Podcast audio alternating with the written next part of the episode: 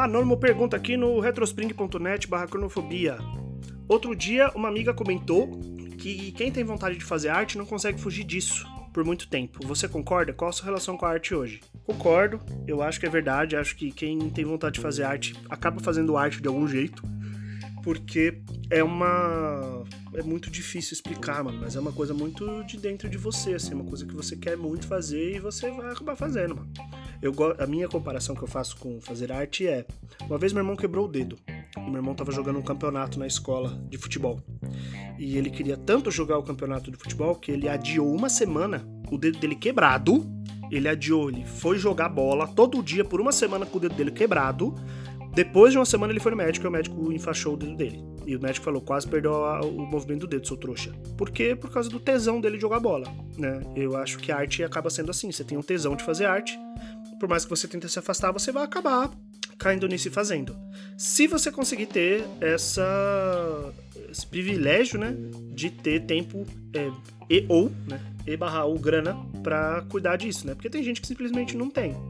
Eu acho que não dá para fugir da vontade de fazer arte, né? Fazer arte em si dá para fugir? Claro que dá. É só você fazer qualquer outra coisa. É só você ter outras responsabilidades que tomam seu tempo e não te deixem, é, de fato, praticar. É só você ter depressão, por exemplo. Né? Eu é, tenho esse tesão de fazer arte muito tempo e eu tô parado. Mentira que eu tô. Eu acho que eu tô começando a voltar lentamente, mas sem pressão, né? É, de fazer a arte que eu gosto de escrever, por exemplo. Porque isso aqui que eu tô fazendo não é arte, né? Isso que eu tô fazendo aqui no podcast não é arte. Isso aqui é outra coisa, sei lá. Mas arte é terapia, né? Não sei.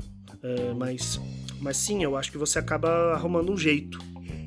Se você consegue um tempinho livre, sobra um dinheirinho no fim do mês, você consegue uh, arrumar um jeito de fazer a sua arte e, e expressar suas emoções e seus sentimentos de algum modo, de algum jeito. A minha relação com a arte hoje é uma relação difícil, cara, uma relação complexa. Por quê? Porque o tesão existe, mas eu não consigo expressar, né? Eu não consigo botar no papel.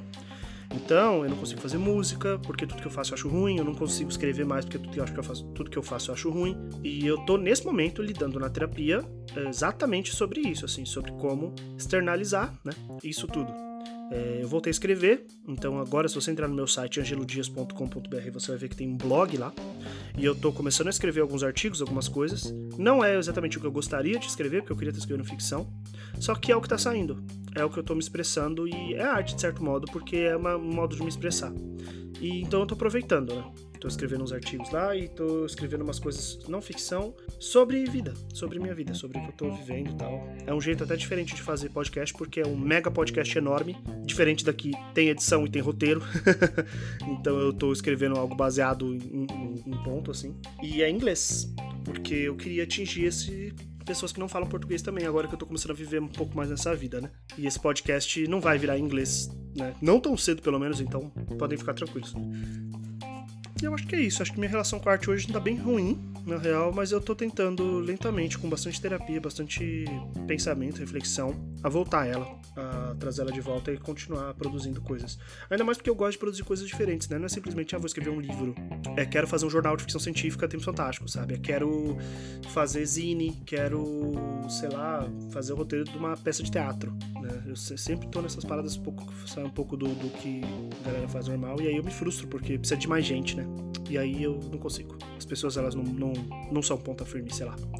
Enfim, não vou deixar isso aqui mais triste do que tá. e vou parar por aqui, tá bom? Muito obrigado aí pela sua pergunta, Anônimo. Pergunte mais em retrospring.net barra cronofobia. Muito obrigado a todo mundo que fez perguntas. É, fizeram 21 perguntas. 20, 21 perguntas em dois dias. Então, muito obrigado aí, vou ler elas, vou respondendo e conforme forem aparecendo novas, tô fazendo aquele esquema, lendo uma pergunta velha e uma pergunta nova. Essa, por exemplo, é uma pergunta nova, três dias atrás. E o último episódio é uma pergunta velha de 26 dias atrás. Então, vamos continuar desse jeito que eu acho que tá funcionando, né? O que, que vocês acham? Me digam aí na internet, deem seu feedback e compartilhem com as pessoas do podcast também, se vocês acham que elas vão gostar de ouvir. É isso, né? Já foi bastante propaganda e off-topic. Beijos e tchau!